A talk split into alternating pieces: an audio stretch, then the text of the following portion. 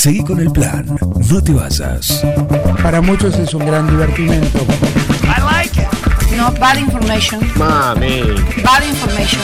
¿Qué está pasando en el mundo hoy? Es impresionante, ¿no? Un equipo, I like it. todos los temas, Es lo más importante que tenemos. un plan perfecto. un escándalo.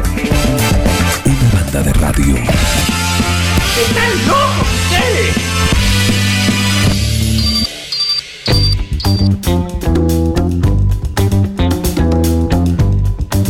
Mientras la ingeniera forestal eh, se, se acomoda, eh, respira, porque vino corriendo, tiene unos días muy agitados, muy agitados. Creo que la pasa mejor cuando le dicen, te tenés que ir a medio del campo a ver alguna forestación que estar en todo lo que tiene que ver con lo administrativo, el papeleo, el escritorio. ¿No es así? ¿Qué tal? Buenos días. Sí, sí, así es. ¿Cómo le va? Realmente tenemos unos días demasiado escritorio. ¿Esto es usualmente esta época del año es así?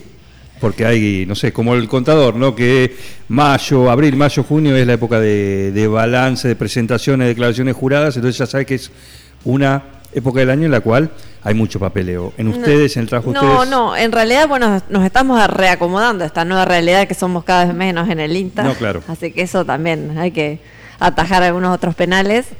Eh, y también después de dos años de, de- de- de poca atención al público, de, de poco contacto directo con la gente que va a la agencia, que eso obviamente eh, requiere toda una dedicación en tiempo adicional a, la- a lo que usualmente estábamos acostumbrados. Y bueno, también el tema de la, de la, cuestión administrativa, que es eh, tediosa y que, Agobiante. bueno, y, este, inevitable. Claro, hay que hacerlo. Claro, exacto. Pero antes lo hacía otra persona. ¿Cafecito? No, no, no, ya, No, ya me voy. ya me, me tengo que ir. No, a no, por supuesto, 11, por supuesto. Ya tengo otra, otra actividad No hay, programa. no hay ningún problema. Ni, Eh, ni, ni, ni café hoy. un gusto, pero te- tenemos chipay en el ah, sí, allá. el chicapá recalentado o calentado o no. No, no, porque no está. Porque no le damos tiempo a que sean recalentados. no le damos tiempo acá. Bueno, ¿qué tenemos para hoy, ingeniera, ya en este, en este Bueno, no, comentar un poco la- el, jueves pasado, recordemos, tuvimos la charla de frutales que vino Luis Fernández. Sí. Realmente lo más destacable, además de la calidad, por supuesto, de la charla del disertante, fue la cantidad de gente Bien. que estuvo en la charla que hemos organizado con el CPT. Eh, fueron aproximadamente 60 personas en un día de neblina. Hoy es un día hermoso de sol, aunque haga mucho frío. Pero ese día, además del frío, estaba la humedad y la neblina, Terrible. que nunca se levantó, estuvo todo el día nublado.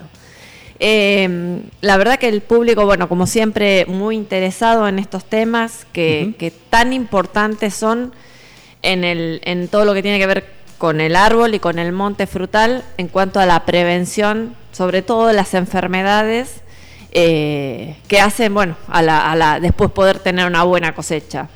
Eh, estamos todavía a tiempo de hacer controles. eh, por ahí una de las, de las conclusiones de la charla es que hay que hacer tres controles de, de con, este, con cobre de, de- para enfermedades, para prevenir las enfermedades durante el invierno.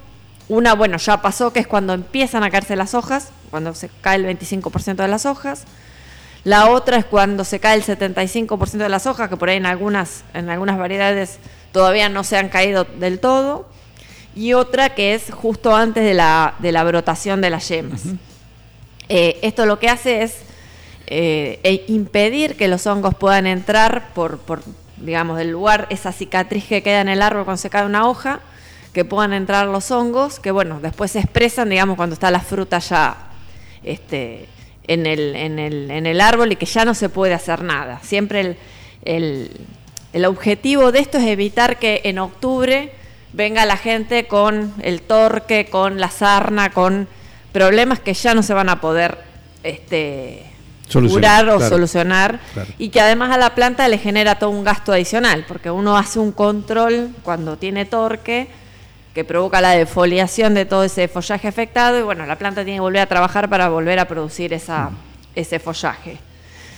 Después, otro tema, el tema de las variedades, que por ahí elegir variedades que, que fructifiquen o que den fruto antes de el 15 de enero como máximo, porque bueno, todo lo que que uno siempre busca cuando hace un monte frutal, que tener este duraznos desde la desde diciembre hasta hasta febrero, bueno, evitar eso porque las plantas que, que fructifican muy tarde también se enferman mucho.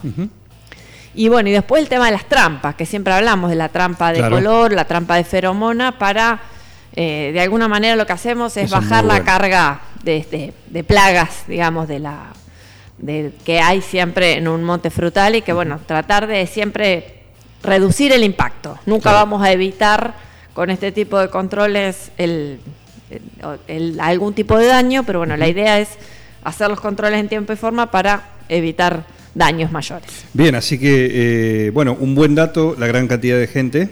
Muy interesante, realmente que uno siempre, qué sé yo, en el medio del campo, esto fue en el campo de Guarino, tiene un, un monte muy lindo que nos abrió también las puertas de su establecimiento, ¿Y ahí qué tiene, por ejemplo?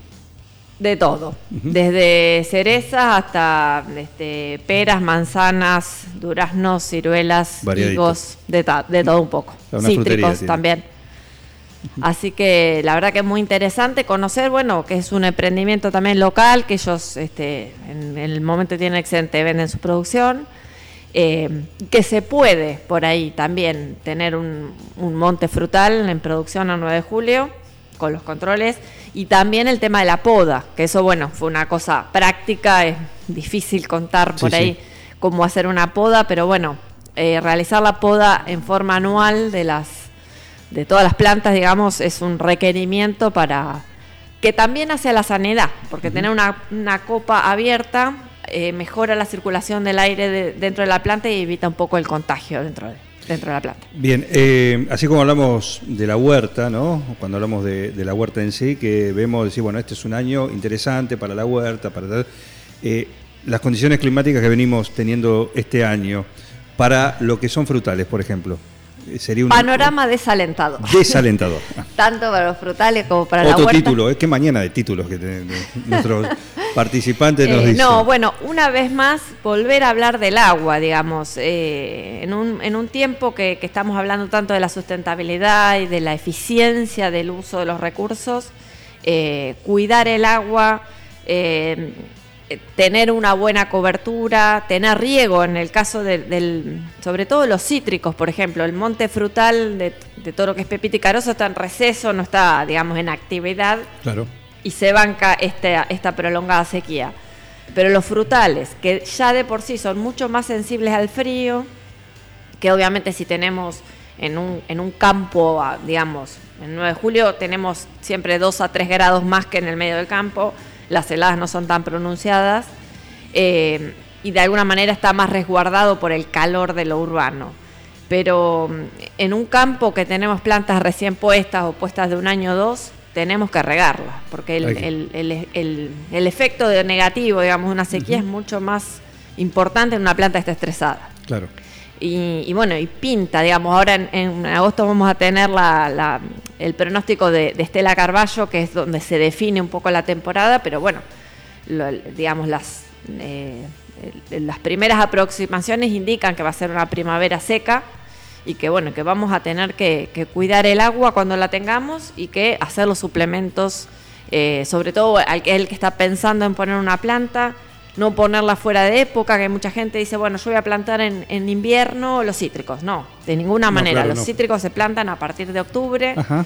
Tenemos riesgo de alguna helada tardía, así que también ver cómo viene el tiempo. Si el tiempo viene muy, muy frío y muy seco, eh, este, esperar. Uno puede comprar la planta, pero esperar a plantarla, tenerla al resguardo hasta noviembre para asegurar. Nosotros tenemos fecha, digamos, de probable última helada el 7 de noviembre, que ha ocurrido, digamos, es Sí, sí, muy no- probable, pero sí. siempre el riesgo está. Entonces, bueno, eh, A tener en cuenta eso. corrernos del, del momento de la, de la última helada y regar. Dos últimas. ¿Alguna charla? La charla estamos preparando para el 6 de julio, la jornada forestal en, en Junín. Vamos a estar por la mañana en la UNOVA, en el edificio Raúl Alfonsín, y por la tarde en, en la localidad de Morse para hacer la visita a campo. Eh, con bueno con este, conocidos disertantes. Habíamos hablado Pablo Patauer Ana Clara Cobas y mm, Fabio Chinelli Eh, Ana Clara Cova está en la UNOVA, Fabio Chinelli está en la Universidad de La Plata y Pablo Patauer en el INTA de Castelar.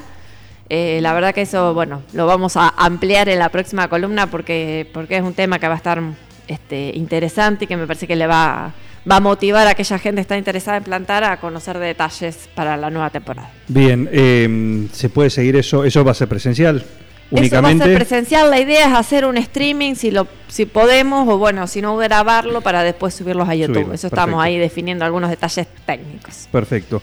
Eh, y la última, una cuestión, ¿algo más quería sobre eso? Y para mañana que tenemos la charla, Ah, sí, mañana la charla. bueno, eso, la charla, recordar la charla eh, Del ciclo de charlas. El ciclo de charlas, bueno, con las con las instituciones, Sociedad Rural, Círculo de Ingenieros, A Presid. APRESIDI e INTA. e INTA. Sí, el tema de mañana. Y El disertante. tema- el- los disertantes son eh, Quiroga, eh, Romina, no me va a salir el nombre en este momento, creo que Fernández, y eh, Cristian Álvarez, de la importancia de la mm, del cuidado de nuevo, la importancia de, de la sustentabilidad, del cuidado de la física del suelo y cómo impacta eso en la productividad. Que eso realmente son tres referentes en el tema de, de- de mucho tiempo que, que va a estar muy jugosa para todos aquellos que quieran seguirla en vivo o bueno, se va a quedar después colgada en el canal de YouTube.